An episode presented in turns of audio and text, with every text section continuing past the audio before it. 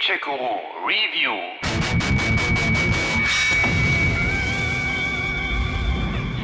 Neue Fahrer, neue Autos, eine neue Formel 1-Saison. Jedes Jahr im August haut Codemasters eine neue Ausgabe seiner offiziellen Formel 1 Simulation raus und hatte im letzten Jahr mit F1 2018 wirklich was ganz Feines abgeliefert. Aber der Spaß ist damit noch nicht zu Ende. Und vor allem kommt er in diesem Jahr sogar zwei Monate früher, was einerseits natürlich eine schöne Sache ist, da die aktuelle Meisterschaft dann mal nicht schon fast wieder durch ist, sondern noch 13 Rennen vor uns liegen, die man dann am Schirm mitfahren oder nacherleben kann. Wir beginnen jeden Moment mit der heutigen Qualifying Session hier in Melbourne beim Grand Prix von Australien. Andererseits aber macht das auch ein wenig misstrauisch. Hat die Zeit da überhaupt für großartige Neuerungen gereicht? Oder ist F1 2019 nur ein schnell hingeschludertes Update mit aktualisiertem Fahrerfeld? Immer nur am Jammern. Nein, zum Jammern gibt es in diesem Fall gar keinen Grund. Trotz der relativen Kürze der Zeit haben sich die Entwickler einiges einfallen lassen und das neueste PS-Paket mit jeder Menge sinnvoller neuer Features und Detailverbesserungen gefüllt erfüllt. Besser als erwartet.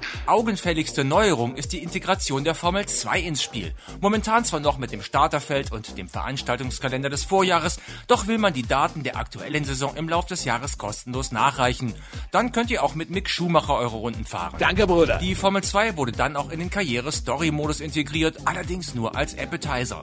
Dort nämlich bekommt ihr in drei Rennen, die ihr auch nicht komplett fahren müsst, jeweils eine Aufgabe gestellt, die es zu lösen gilt.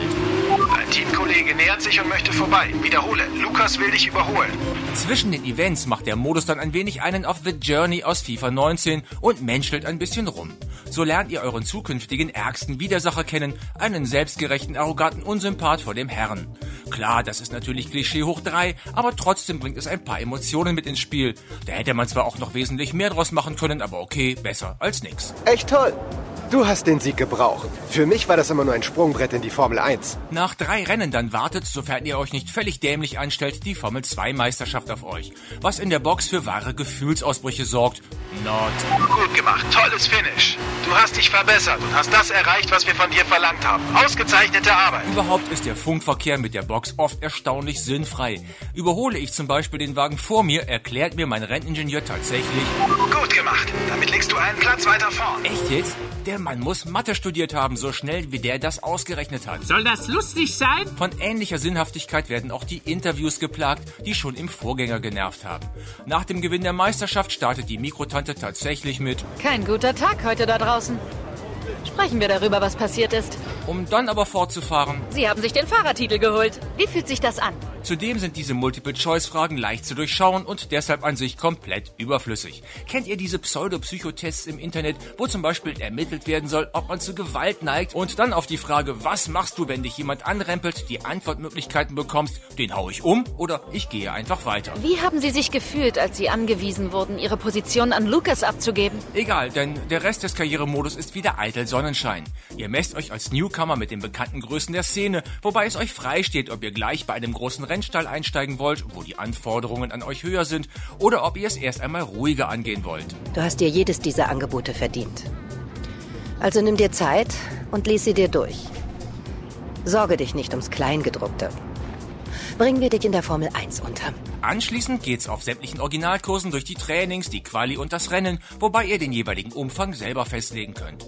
Während der Trainings könnt ihr wieder Tests absolvieren und die dabei gewonnenen Punkte im umfangreichen Skilltree eures Boliden gegen Verbesserungen und Updates eintauschen. Während deiner Formel 1 Karriere kannst du diese Trainings nutzen, um Trainingsprogramme abzuschließen, bei denen du die Strecke kennenlernen und Punkte verdienen kannst, die du dann für die Entwicklung deines Autos investierst. Auf der Strecke dann legen die Fahrzeuge wieder mal eine sehr gute Performance hin. Fahr- und Tempogefühl sind klasse. Die Regeländerung mit den geänderten Front- und Heckflügeln in der realen Formel 1 sind auch hier deutlich spürbar. Das fühlt sich schon etwas anders an als im Vorjahr. Zudem sollte man auch als Anfänger, der das volle Programm an Fahrhilfen nutzt, es tunlichst vermeiden, mit frischen Reifen gleich aufs Ganze zu gehen oder erbarmungslos über die Curbs zu brettern. In beiden Fällen ist der Abflug programmiert.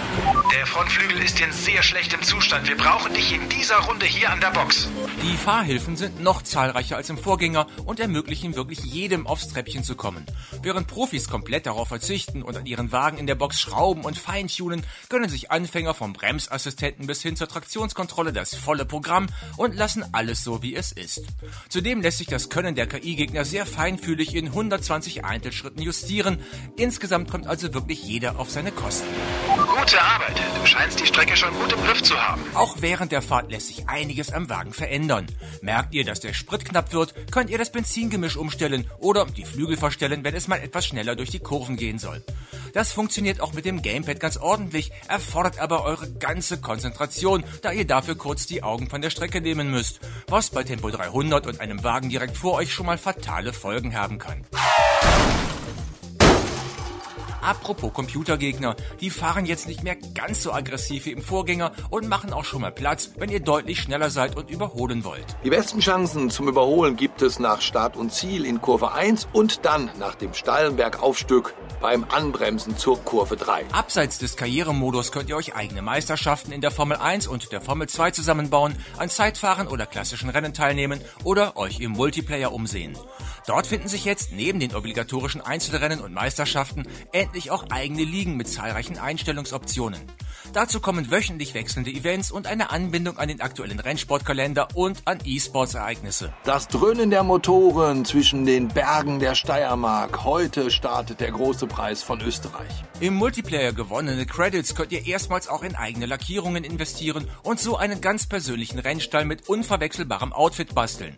Ein Feature, das schon lange auf der Wunschliste der F1-Fans stand, wie auch ein Splitscreen-Modus, der aber immer noch fehlt.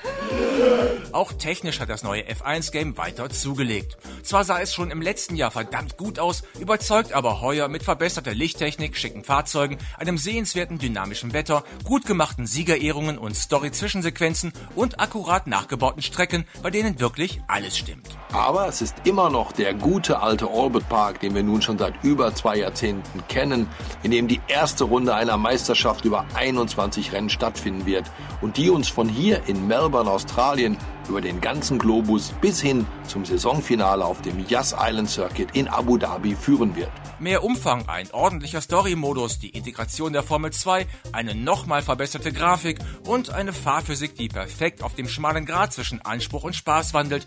Damit holt sich F1 2019 auch in diesem Jahr den Titel und ist das beste F1-Game ever. Also, das hat viel Spaß gemacht. Aber ich muss gehen. Gamecheck Guru